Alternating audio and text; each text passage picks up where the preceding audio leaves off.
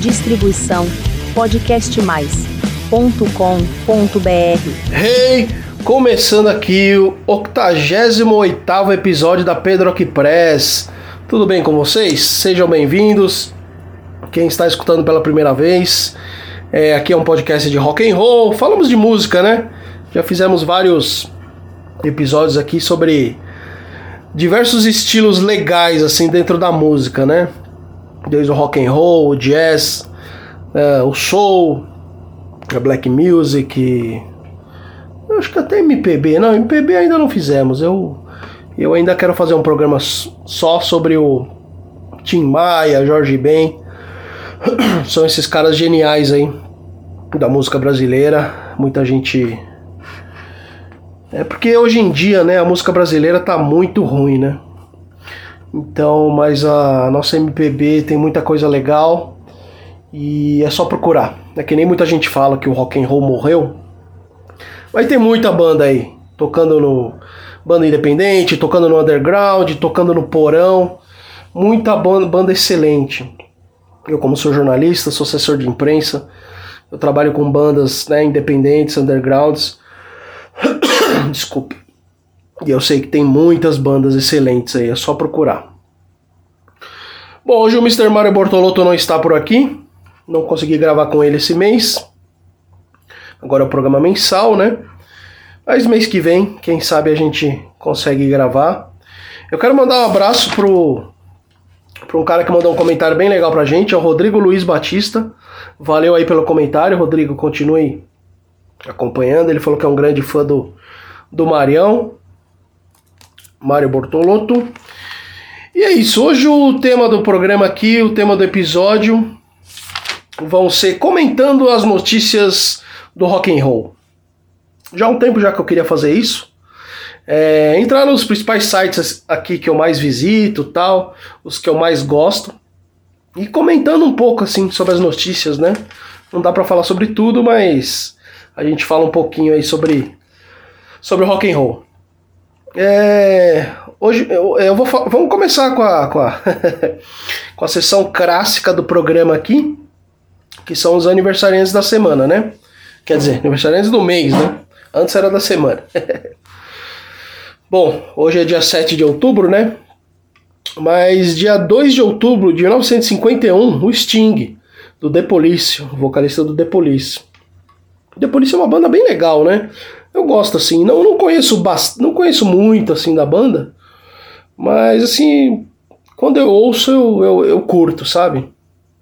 É, quem sabe a gente faz um episódio sobre The Police também, até pra eu conhecer mais, que eu sei que são grandes, principalmente o Stuart Copeland, né? Considerado um dos melhores bateras da história. Bom, dia 3 de outubro de 1954 nasceu Steve Ray Vaughan. Já fizemos um episódio especial que eu e o Mário Bortolotto, procurem aí nos episódios anteriores, com Steve Ray Vaughan, guitarrista genial. Dia 3, 3 de outubro de 1969, nascia Gwen Stefani, do No Doubt, vocalista do No Doubt. Ela era casada também com o Gavin Rosedale, do, do Bush, né? Por sinal que acho que eu vou, nesse mês também tem o Gavin, deixa eu ver se eu anotei. Tem, tem o Gavin Rosendale. É lá dia 30 de outubro, mas daqui a pouco eu, eu falo dele. Engraçado que eu fui no show do No Doubt em 1996. Assim, eu já fui em vários shows de, de punk, de metal, de rock pesado, de barulheira, de grind, de. Meu, muito pesado, puta, barulheira infernal, assim. Já fiquei em roda, já tomei porrada, já dei porrada tal. Mas a maior. Talvez o maior sufoco que eu passei, eu acho que foi no show do No Doubt. Era um festival que chamava Close Up. Teve, teve, teve David Bowie. Foi um festival excelente ali no, acho que no Ibirapuera ali, se eu não me engano. E, meu, tava tão cheio, assim, tão cheio, que, assim, tipo, a galera, o público, assim, levava a gente, sabe? É, meu, era muito louco. Você, você não conseguia se mexer e o pessoal te levava, assim, como uma onda, sabe? Mas foi um excelente show, no doubt. Ali naquela época a banda tava, tava em alta, né? Eu não sei se foi 96, acho que foi 98. É, 98. Bom, Aniversário da Gwen Stefani, dia 3 de outubro de 1969. Nossa, eu achei que ela era muito mais nova. Engraçado. Engraçado que o Roger Federer, um grande tenista que eu admiro muito, ele se aposentou. E aí você pega alguns jogos dele, sempre no camarote dele tava lá o Gavin Rosedale, vocalista do Bush, junto com a Gwen Stefani. Era mais o Gavin, né? Rosedale, que tava sempre no, no camarote do Federer. Mas a Gwen Stefani também tava quando eles eram casados, né? Eles não, não são mais casados. Tem filhos, tudo, né? A Gwen Stefani e o Gavin Rosedale. Bom, dia 5 de outubro de 1941, o Chub Checker, aquela música The Twist. E o cara tá vivo ainda, hein? Ele nasceu em 1941, um dos precursores aí do rock and roll, né? Ou do, do twist, né? Dessa dança aí, The Twist. Come on, let's twist again. Acho que é essa, se eu não tô bem louco. Também dia 5 de outubro, só que de 1947, o Brian Johnson, vocalista do ACDC. Ele entrou substituindo o Bon Scott, né? Eu gosto muito do. ACDC é uma das minhas bandas prediletas. Gosto muito do Bon Scott, do Brian Johnson, mas talvez o meu predileto seja o Brian Johnson. Porque foi quando eu comecei a acompanhar, né? Quando eu comecei a acompanhar, o Bon Scott já tinha morrido. E o Brian Johnson entrou ali no, no Black, né? Do Black Album ali do. Não, Black Album é do Metallica. Chama só Black, né? Acho que é Black, se não me engano. Back in Black, ó, lembrei. Back in Black é um dos, maiores, é um dos discos mais vendidos da, da história, né? E, e é isso. Dia 7 de outubro de 1951, o John Cougar Mellencamp. É grande cantor aí dos anos 80, né? Tem aquela música Jack and Diane que eu acho muito boa. Ele nasceu dia 7 de outubro de 1951. Uh, Dia 7 de outubro de 1968, o Tom York, do Radiohead. Radiohead. Radiohead é uma banda que eu gosto muito também. O Mariel Bortolotto fala que os caras são chorões, o Tom York é chorão. Mas eu gosto do Radiohead. Tá aí uma boa pedida também para fazer um episódio sobre, sobre eles. É, dia 7 de outubro de 1977, a Pete. É, a cantora Pete brasileira. Ela é uma das maiores é, é, artistas aqui do Brasil, a, uma das que mais venderam discos, né? É, principalmente no, no, rock and roll, né? Parece que a Rita Lee, em segundo lugar, cantora de rock and roll no Brasil que mais vendeu discos, é a Pete. Eu não sei se é, não sei se é só no rock and roll não, viu? Acho que ela é uma das maiores vendedoras de discos é, entre as artistas geral assim do Brasil. Bom, eu pego alguns aniversariantes, né? Alguns músicos aniversariantes, não dá para falar todos, né? Mas ainda tem bastante, vamos lá. Dia 8 de outubro de 1948, o, jo o Johnny Ramone, guitarrista do Ramones. Ele morreu em 2004, né? Um dos fundadores, né, do Ramones. E assisti um show do, não, do Ramones eu não assisti. eu lembrei agora porque eu assisti um show do Pearl Jam e aí tem uma hora lá que o Ed Vedder faz uma homenagem ao Johnny Ramone, que já tinha morrido, né? Esse show que eu assisti foi em 2005. Engraçado, ó, dia 8 de outubro de 1965, também um Ramone, CJ Ramone. Ou seja, dia 8 de outubro de 1948 e dia 8 de outubro de 1965, dois Ramones, né? No mesmo dia, meu, muito louco. Não no mesmo ano, lógico. O CJ Ramone ainda tá vivo, o baixista, né? ele que entrou substituindo o Didi Ramone. Dia 9 de outubro de 1940, John Lennon. É. John Lennon, 1940. E ele morreu, foi assassinado, né? 1980, bem triste. Também dia 9 de outubro uh, de 1940 também, é. O John Into Nossa, é difícil falar o nome desse cara, o baixista do The Who. John Intwost. Puta, eu, eu, sabia falar sobre o nome dele, agora agora me deu um branco. John Intwost. Bom, sei lá. O baixista do The Who. Dia 10 de outubro de 1954, David Lee Roth, vocalista do Van Halen, Van Halen. Dia 11 de outubro de 1957, o Lobão, Dia 13 de outubro de 1947, olha, quase que eles fazem no mesmo dia também. O Sammy Hagar, o vocalista do, do Van Halen também, né? Ex-vocalista. Dia 10 de outubro de 1954 nasceu o David Lee Roth, primeiro vocalista do Van Halen. E dia 3 de outubro de 1947 nasceu Sammy, Sammy Hagar. Engraçado que também, outro cara que eu achei que o David Lee Roth era mais velho que o Sammy Hagar, mas o Sammy Hagar é mais, mais velho. Nasceu em 47. Dia 16 de outubro de 1962, o Flea, baixista do Red Hot Chili Peppers. Tomando uma água aqui que hoje a minha garganta tá tá meio ruim. Minha garganta tá sempre ruim, ainda mais com esse tempinho feio, né? Nunca vi São Paulo no Brasil fazer cinco meses de frio. eu gosto de frio, tá? Eu gosto de inverno, mas agora já estou com saudade do sol, viu? Do calor. Dia 18 de outubro de 1926, o Chuck Berry. Esse também é um dos pioneiros inventores do rock and roll. Eu assisti um show dele em 2009, foi espetacular. Quem quiser saber, eu, eu conto no meu livro. Eu lancei um livro que eu falo sobre tem algumas resenhas de rock and roll, alguns shows que eu fui, também não dá para colocar todos, né? Que eu vou em show desde os meus 13 anos, hoje eu tenho 40 anos. E um dos pontos altos assim da minha vida carreira assistindo show foi Chuck Berry em 2009, espetacular. Dia 27 de outubro de 1967, o Scott Weiland, vocalista do Stone Temple Pilots, ele morreu infelizmente de overdose né, em 2015. Dia 20 de outubro de 1950, o Tom Petty, também grande cantor americano aí, ele morreu não faz muito tempo, né, em 2017. Dia Dia. Ah, é que eu pulei aqui, na verdade eu coloquei inverti aqui, mas tudo bem. Dia 25 de outubro de 1961, o Chad Smith, do Red Hot Chili Peppers, também nasceu no mesmo mês do Flea do Red Hot Chili Peppers. O Chad Smith é o batera do Chili Peppers. Dia 30 de outubro de 1965, o Gavin Rosedale, vocalista do Bush, como eu tinha comentado, ex-marido da Gwen Stefani do No Doubt. Eu assisti um show do Bush também. Era uma banda que na época eu gostava muito, tem os dois primeiros CDs deles. São meio grunge, né? Muita gente mete pau, fala que é cópia do grunge. E é mesmo. Mistura, né, de Nirvana, Pearl Jam, sei lá. É...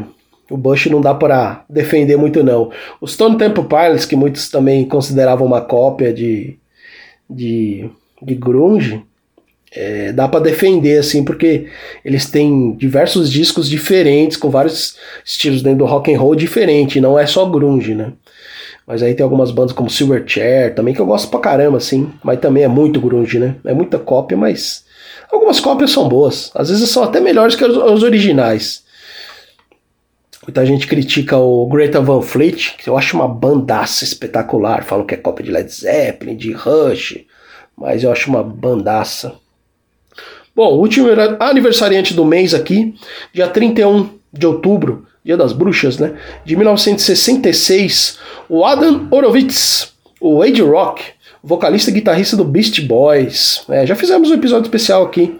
Beast Boys tá bem legal. Aí, como eu falei, né? Aqui é um podcast de rock and roll, de música, né? A gente faz diversos estilos. Já fizemos dois de, de hip hop, de rap que é do Beast Boys, e o Facção Central também, que é uma banda espetacular aqui, é né, um grupo de rap, hip hop. Né? É pena que o Eduardo, que era o grande letrista, saiu. E, mas o Dundum, Dundum, que também é um ótimo letrista, continua. Se eu não tô bem louco. Bom, antes de eu começar aqui falando da. Então vamos aumentando as notícias de rock and roll. Vamos com o áudio do Sebo Moiraquitan Olá Pedro, dica Sebo Miraquitã novamente. Hoje eu vou trazer a estrela do H.G. Wells. H.G. Wells, um escritor que nasceu em 1866 em Londres. É, ele fazia o gênero da ficção científica. E esse conto está numa antologia chamada Maravilhas da Ficção Científica, da editora Cultrix.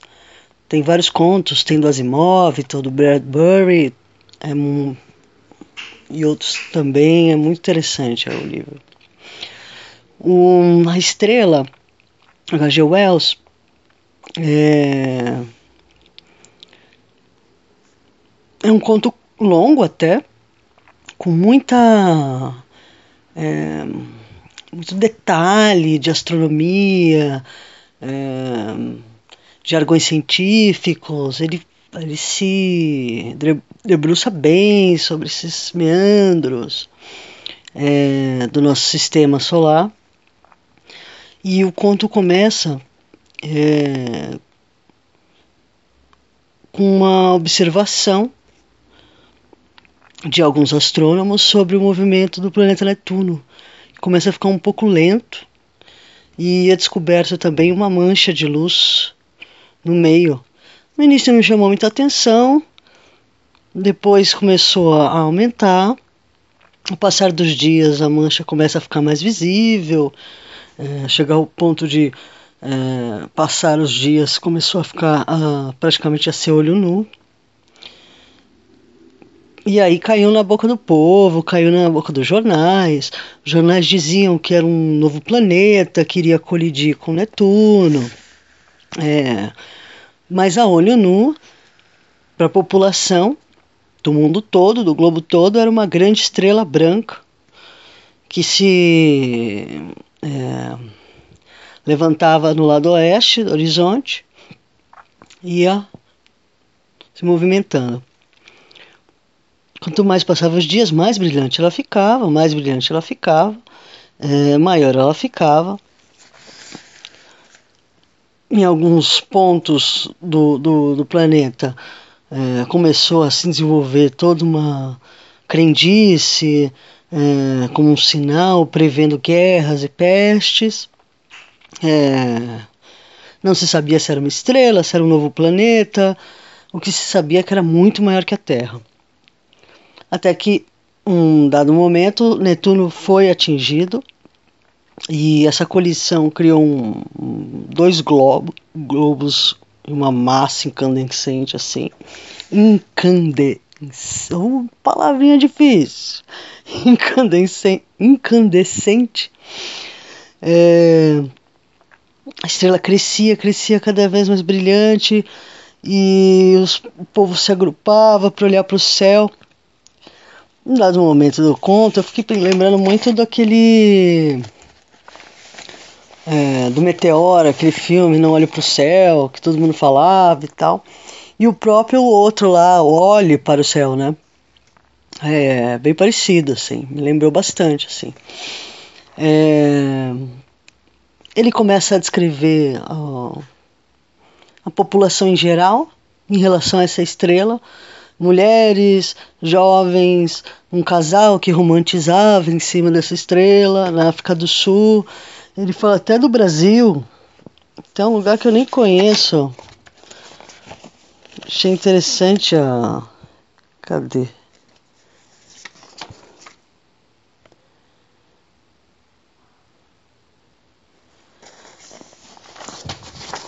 Não lembro mais. Eu sei que fala da comunidade cristã, que pedia que as pessoas não dormissem mais, nem pecassem mais, que se reunissem na igreja para rezar. Enfim, cada é, grupo de populações pelo, pelo planeta se comportou de alguma forma em relação a isso. É muito parecido com, com alguns filmes de hoje, de ficção científica, assim, né? E conforme a observação, é, se descobre que a, a, a, essa, esse novo planeta, a estrela, estava se movendo em direção a Júpiter. Júpiter começou a ter uma é, atração em relação ao Sol e começou a, ter um, um, um, movimento diferente também. Isso começou a ficar meio esquisito. Até que apareceu um professor de matemática que faz trocentos cálculos lá e tal, e fala, olha, o... ele chega para os alunos e fala, ó, acabou o curso, segundo essas circunstâncias não tem como, o, o homem viveu em vão e vamos todos morrer, e vai ter cataclisma e terremoto. É um conto de catastrofismo, né? É, que foi é, bastante explorado, assim. E mas o, o H.G. Wells ele, ele foca muito no comportamento da sociedade em relação perante essa esse hecatombe, sabe?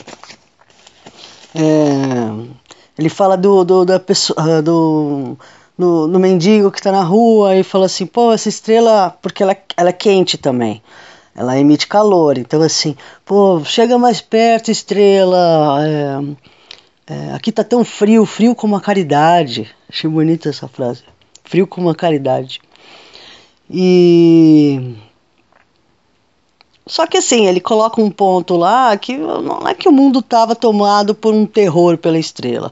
O hábito a necessidade ainda governavam o mundo. De cada dez habitantes, nove, continuavam, nove continuavam suas ocupações habituais, médicos, padres, ladrões, comerciantes. E a estrela era estrela. É, chegaram à conclusão que não era assim, o povo, né? Ah, isso não é estrela, isso é um cometa, mesmo que fosse uma estrela, não podia esbarrar na Terra, não havia precedentes para isso. Então o senso comum mostrava-se robusto em toda parte. É, escarnecedor, zombeteiro, tirando sarro dos medrosos, uma coisa assim. E conforme foi passar os dias, o mundo deixou de dar atenção para essa estrela. Riram do professor, do cientista e tal. É muito. Me lembrou demais o filme do Não Olhe para Cima. Até que, ah, tá aqui, Brasil. Na Virgínia, no Brasil, no Vale de São Lourenço.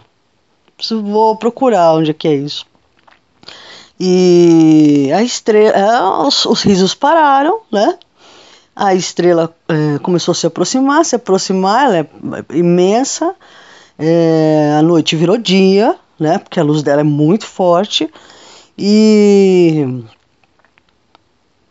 vieram todos os catástrofes naturais que o professor já tinha previsto.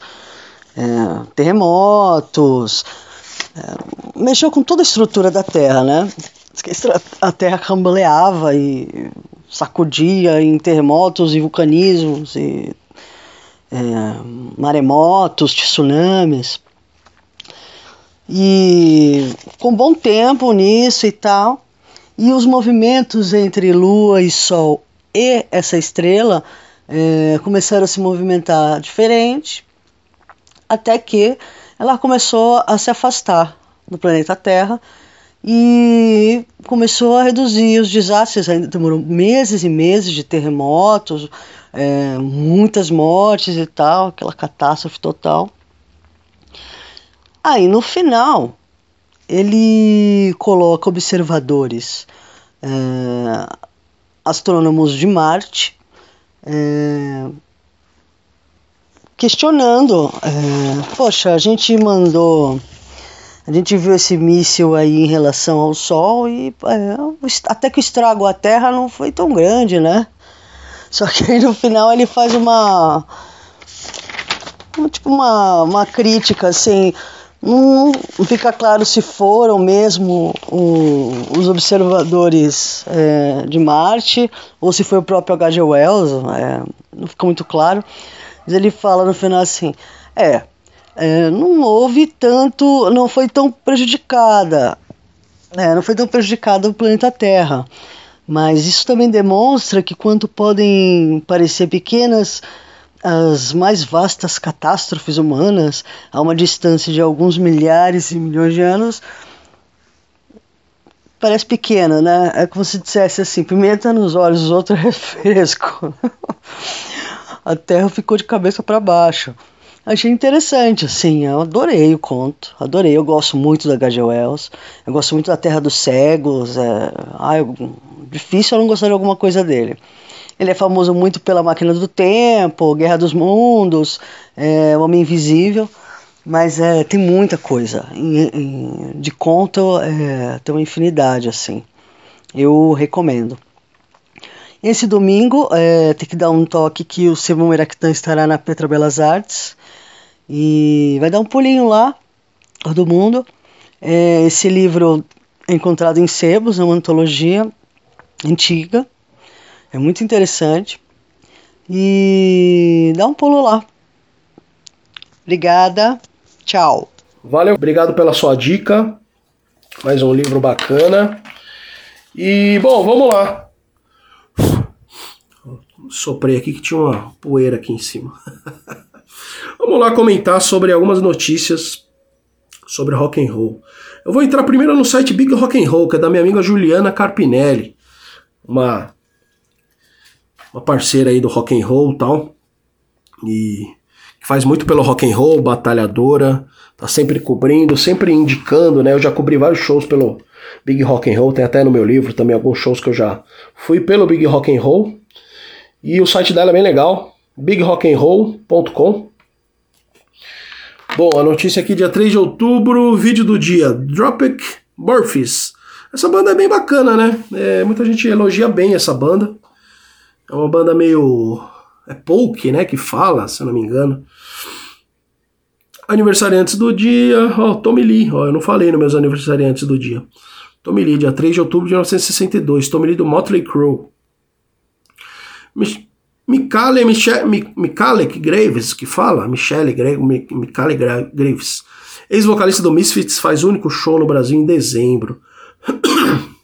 Ó, muita gente gosta de Misfits. Vou até abrir a notícia aqui, ó. Dia 3 de dezembro, no Carioca. Não, não é Carioca.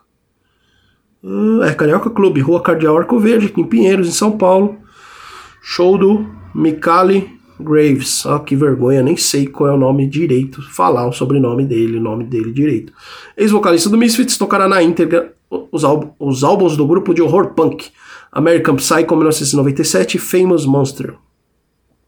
Ah, mas eu sei que ele não é o vocalista principal, o vocalista principal é o Denzi, né? Que eu não gosto muito de Misfits não, mas tem uma música bem legal do Denzi que chama Mother. Acho bem espetacular música, muito boa. Bom, vamos voltar aqui pro Big Rock and Roll. Ringo Starr cancela shows no fim de semana após apresentar problemas com a voz. Falam que o Ringo Starr é um mala, né? Apesar de toda a genialidade de ter tocado nos Beatles, mas é um cara que você vai cumprimentar ele e dá o cotovelo. É meio Michael Jackson, assim, meio. tem medo de germes, sei lá o que. Paul Diano faz primeiro show após cirurgia no joelho. Paul Diano é o primeiro vocalista do Iron Maiden, né? Pra quem não sabe.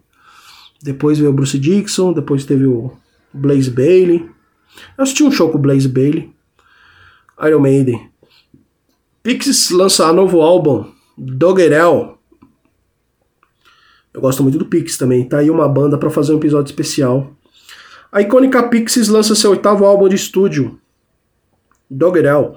O disco caminha entre os extremos sonoros que marcaram a carreira do Pixies, só que dessa vez eles mostraram uma faceta mais sombria e madura ao lado de melodias pop e momentos folk. A produção é dividida entre Tom e o guitarrista. Tá. Estamos tentando fazer coisas muito grandes, ousadas e orquestradas. O material punk eu realmente gosto de tocar, mas você simplesmente não pode criar artificialmente. Há outra maneira de fazer isso, há outras coisas que podemos fazer com que essa energia extra que estamos encontrando.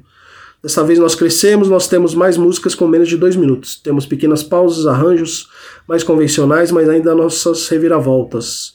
Complementa o guitarrista Joey Santiago. Além dele, de Francis, a banda formada pelo baterista David Lowry, pela baixista. É, o Pixies é a, a Kim Deal, né? É, ela saiu, né? Que era uma baixista icônica do Pixies, né? Em outubro, após o, após o lançamento do álbum, Pix chega, chega ao Brasil para um show no Rio de Janeiro e um em São Paulo, como co-headliners do Popload Festival. É isso aí.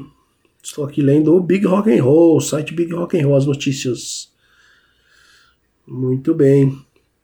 A banda Blue Pills, banda convida fãs para apresentação em São Paulo. Nossa, eu nem sabia que eles iam tocar em São Paulo, hein? Essa banda é muito boa, a vocalista é muito boa em todos os sentidos, com todo respeito. 29 de outubro, ó, quarteto sueco Blue Pills já tem data para estrear no Brasil e show em São Paulo, acontece no dia 29 de outubro de 2022. Carioca Clube também, hein?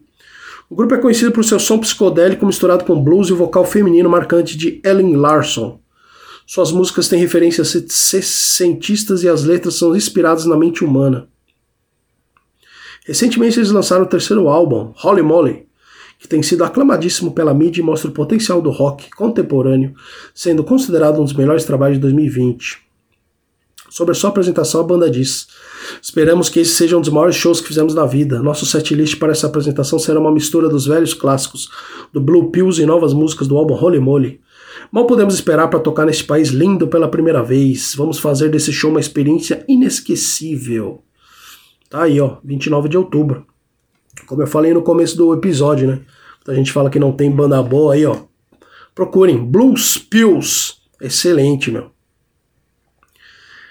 Slipknot, pô, tá aí uma banda legal pra caramba que pretendo fazer um episódio aqui logo mais também. Acho que talvez quando esse episódio sair, que é dia 7 de outubro, né? Hoje, sexta-feira, eu já vou ter lançado um vídeo no meu canal, no YouTube, que chama Pedro Express também, que eu falo do Slipknot, que é uma das minhas bandas favoritas também.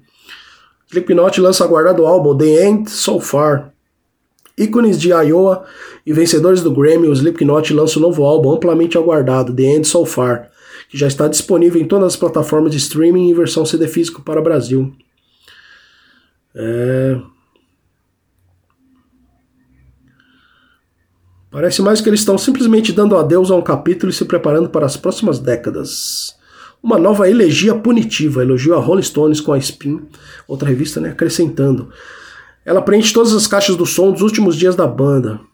A IN, IN, NME, é uma outra revista foda aí, inglesa, se eu não me engano, afirmou que você quase pode senti-lo se esforçando, observando que a próxima virada à esquerda de uma era pode ser a mais ousada até agora. Muito bem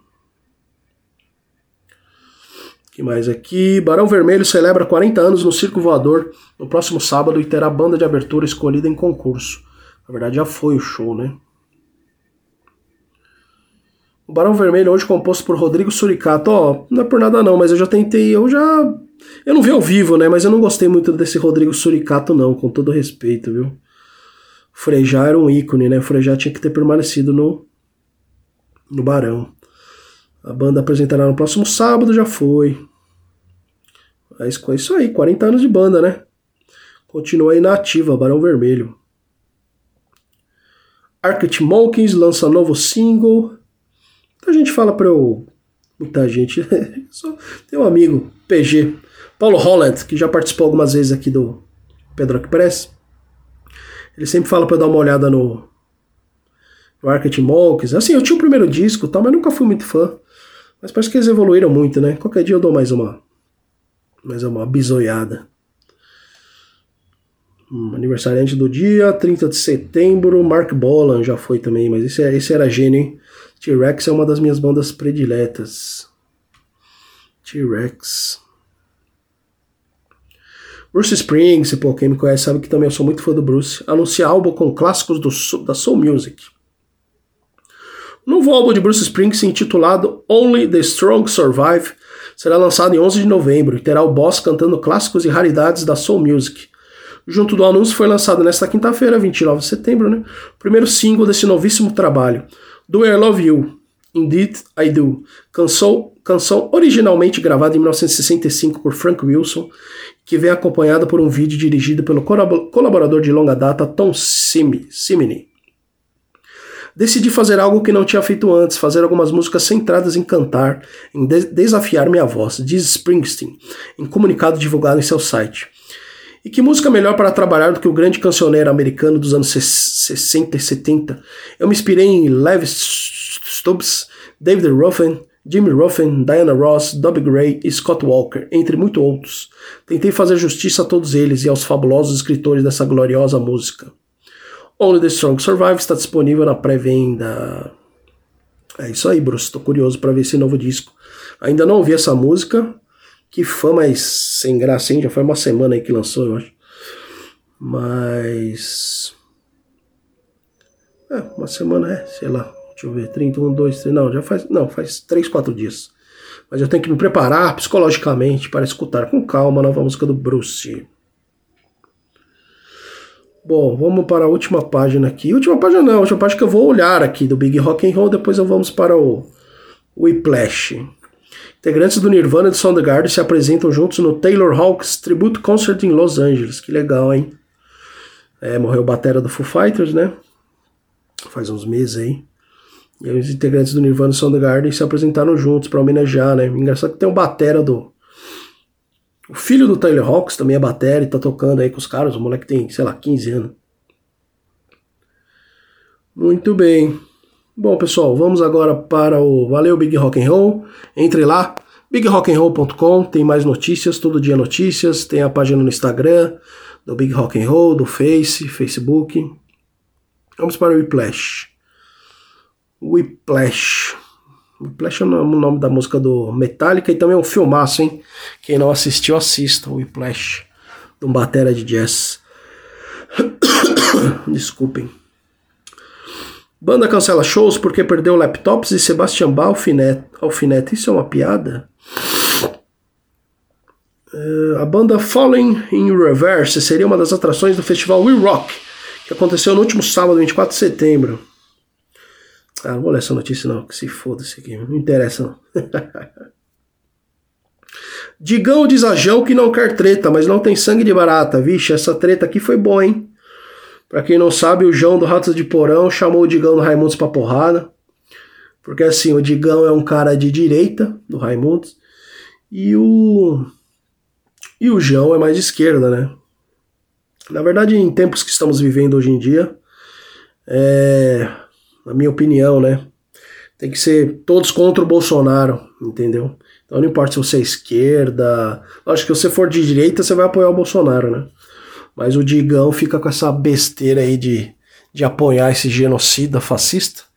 E aí o, o João não aguentou e chamou o cara pra porrada, né? é uma pena, né? Porque o rock and roll, aqui o hardcore, o punk, já é tão hoje em dia, faz tempo, né, que já é tão deixado de lado aqui no Brasil, né? Aí quando tem treta aí de duas bandas que eu admiro pra caramba, são uma das minhas favoritas, né? O Ratos de Porão e Raimundos. Raimundos também, é, as duas eu cresci ouvindo, né? E, e, é engraçado que. Tô falando muito engraçado, não tem nada engraçado. que o. O Raimundos tem muita inspiração do Ratos de Porão, né? Tem até a música do Raimundos que fala, uma, a música Pintando pintando no Combão, que falava, rolava de bidis até Ratos de Porão, né? Então o Raimundo sempre foi muito inspirado por Ratos de Porão e é uma pena essa treta dos caras aí.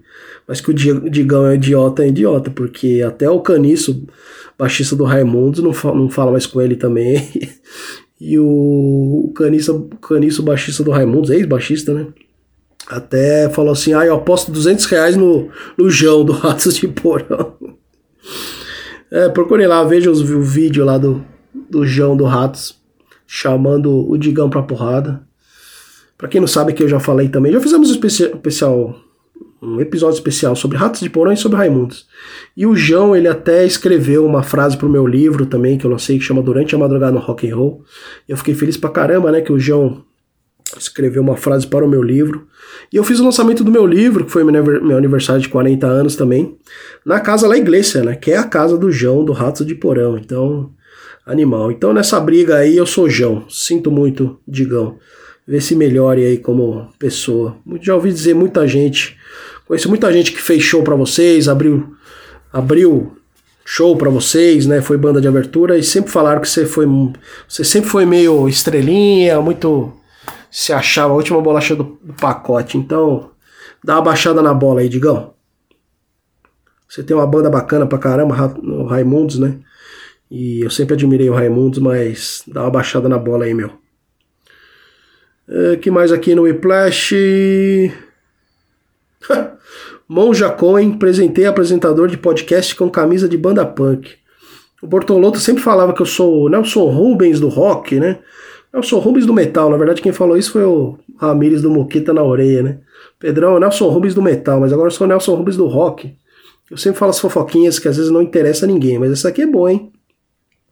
Quem conhece o podcast Inteligência Limitada, apresentado por Rogério Vilela, sabe que o anfitrião sempre pede um presente inútil para os convidados. Na, na ocasião em que entrevistou a Monja Cohen, famosa por conteúdo relacionados com meditação e budismo, Vilela se surpreendeu ao receber de presente da religiosa uma camiseta da banda de punk Cólera. Peço sempre presentes inúteis aos meus convidados para colocar no meu cenário. A senhora trouxe alguma coisa? Sim, trouxe uma camiseta da banda Cólera. Tem tudo a ver com Zen Budismo, né? Olha, por essa eu não esperava, risos. Que legal, hein? A camisa fala sobre paz. Muito legal, hein? É, o Cólera ele pregava muita paz, era uma banda punk aqui de São Paulo, né? uma das icônicas bandas punks, é, até falei de Ratos de Porão aí, uma das principais bandas punks há mais de 40 anos do, do Brasil. O Cólera também surgiu aqui em São Paulo. E eles sempre pregaram paz, né? Tem um disco, tem uma música que chama Pela Paz em Todo Mundo. E é muito bacana o Cólera aí. Quem não conhece, sugiro conhecer. E essa Monja, Monja Cohen, outro dia eu vi que, o, que ela falou que encontrou com o Abel Ferreira, técnico do Palmeiras também. muito legal. Se Kiko voltar, o Angra vai imitar o Iron Maiden ter três guitarristas. Kiko Loureiro é o guitarrista atual do Megadeth, né? E ele foi um dos fundadores do Angra, né? Uh, música incrível que foi induzido três vezes ao hall da, da fama do rock. Caramba, essa é boa, hein? Vamos ver quem é o músico incrível. Estou lendo aqui o site Whiplash. Caramba, tem as propagandas aqui que atrapalha. David Grohl, não é o David Grohl, mas está falando David Grohl aqui, que foi, foi premiado como membro do Nirvana e também como membro do Foo Fighters. Na verdade, há vários casos de artistas com duas premiações no Hall da Fama, mas apenas um conseguiu a façanha de três induções, o guitarrista Eric Clapton. A primeira aconteceu em 92, quando Clapton ganhou pelo seu trabalho com o lendário The Yardbirds, banda pré-Led Zeppelin que contou com músicos como Clapton, Jeff Beck e Jimmy Page. No ano seguinte, Clapton ganhou novamente uma indução graças ao Cream, supergrupo dos anos 60 que, além de Clapton, contava com o baixista Jack Bruce e o baterista Ginger Baker. Em 2000 foi a vez de sua carreira solo ser agraciada com uma indução ao, rock, ao Hall da Fama. É, muito bacana, hein? Mas Clapton também tem suas cartas na manga. Ele ainda não foi premiado pelo trabalho na Blind Faint e no Derek and the Dominos. Muito legal. Muito bem. Corey Taylor diz que ele e Joy Jordison nunca falaram o que precisava ser dito. Joy Jordison era o batera do Slipknot, considerado os maiores bateras da história do metal, hein? E ele saiu do Slipknot. E, e esse ano, ano passado, acho que foi esse ano, ele morreu. Ainda não se sabe do que. É. Bom, Tom York, né? Vixe, ó a polêmica aqui. Tom York, aí, que foi aniversário dele, né? Que eu falei que esse mês é aniversário dele. Dia 7 de outubro. É hoje, né? Sexta-feira de 1968. Do Radiohead. Em 92 ele falou: tem um desprezo patológico por Jim Morrison. Nossa.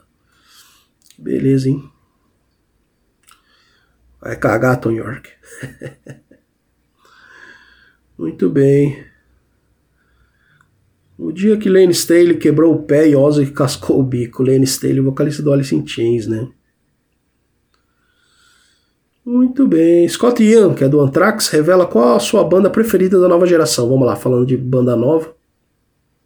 O carismático Scott Ian, que é guitarrista das bandas Anthrax e Mr. Bungle, participou de uma sessão de perguntas e respostas promovida pela revista Metal Hammer, Metal Hammer o experiente músico falou, entre outros assuntos, sobre a sua banda pre preferida da nova geração.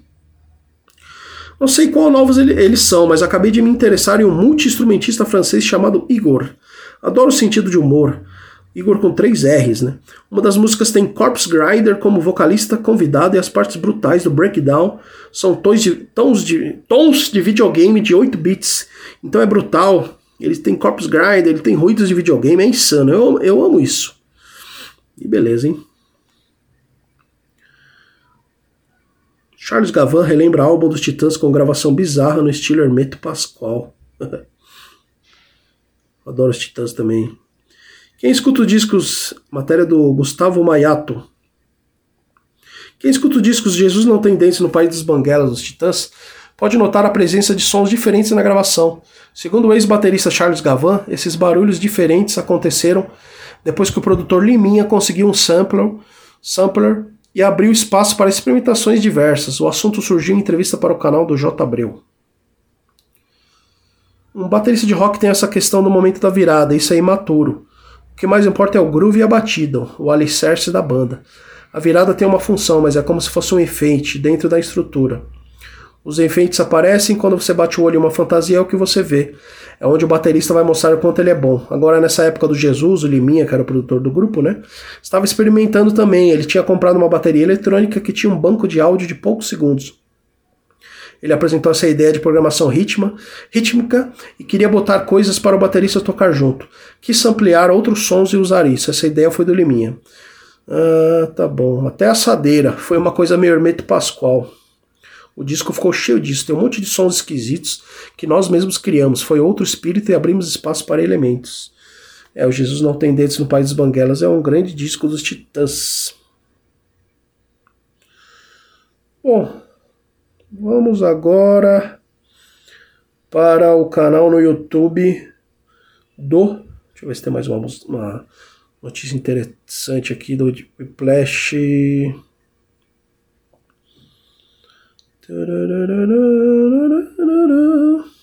Bom, ó, narrador Luiz Carlos Júnior, que é do Sport TV, né, da Globo, manda ver em cover de Holy Diver, ó, do Dio. Essa é boa, hein? Sete canções de rock citam a Rainha Elizabeth II na letra. Bom, vocês vão lá no Whiplash e procurem. Ah, essa aqui eu não vou deixar de ler, vai. A última. Prometo que é a última do Whiplash. Quentin Tarantino, top 5 do rock and roll na carreira dele. Deixa eu ver. Top 5. Ó, T-Rex. Já tinha falado do Mark Bola no T-Rex, né? Steelers Will. Stuck in the Middle with You. Essa música toca no Cães de Aluguel. A faixa gravada originalmente em 1972 e coverizada posteriormente por Jeff Haley e Eagles of Death Metal, aparece em Cães de Aluguel, do modo surreal, cantada e dançada pelo personagem de Michael Madsen. Quando tortura um policial, ele corta a orelha mais exploitation possível. Essa notícia vai pro meu amigo Rodrigo Noé, hein?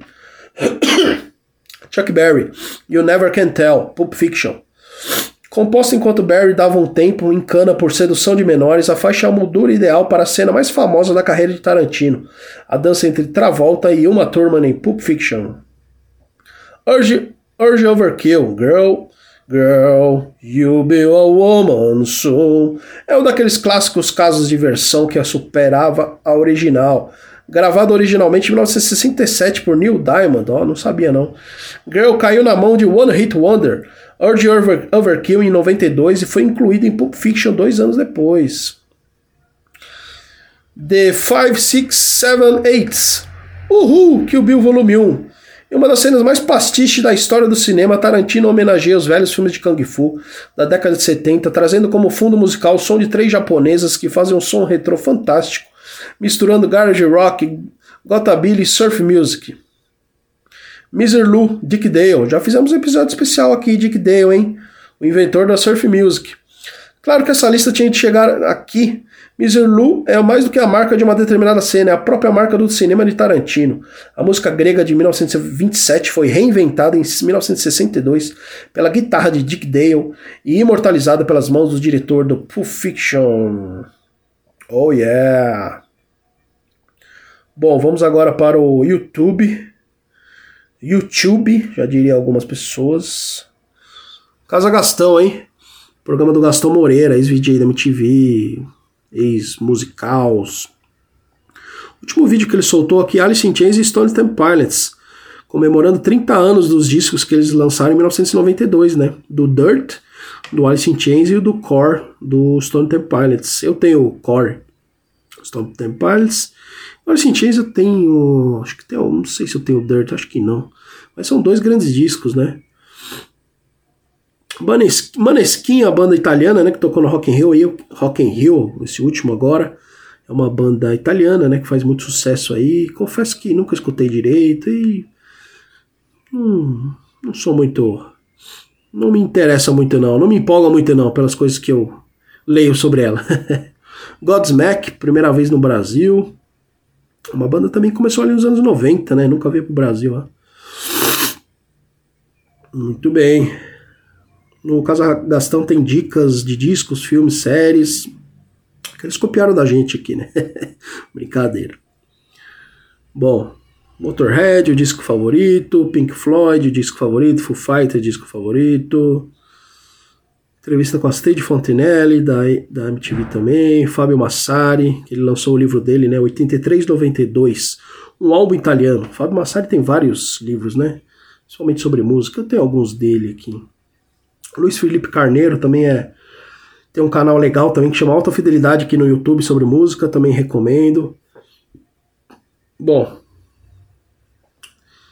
eu vou pro YouTube do do Thunder, também eu gosto Thunderbird também, ex da MTV. O último vídeo que ele soltou, não sei se é o último. Ele fala do Charlie Garcia, né? Músico argentino, Pink Floyd, Mutantes. Bacana. Eminem, Dub, Hardcore, Jardim Macalé, Itamar Assunção, Bortolotto já falou do Itamar Assunção. Weezer, Erasmo Carlos. Que vinil, hein? Saudoso que vinil. Bom, pessoal, acho que é isso. Quis dar um apanhado geral aqui no nas notícias do rock and roll. Talvez eu faça mais isso.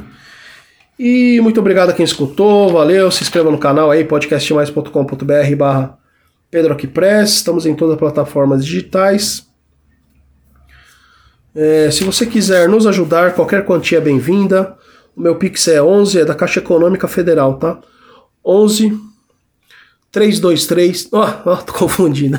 Vou passar o celular. Meu Pix é CPF da Caixa Econômica Federal, é 323 566 93882. Qualquer quantia já nos ajuda aqui para continuar essa missão, falar sobre rock and roll. Beleza? Então é isso aí. Até o próximo mês. Valeu! Distribuição podcastmais.com.br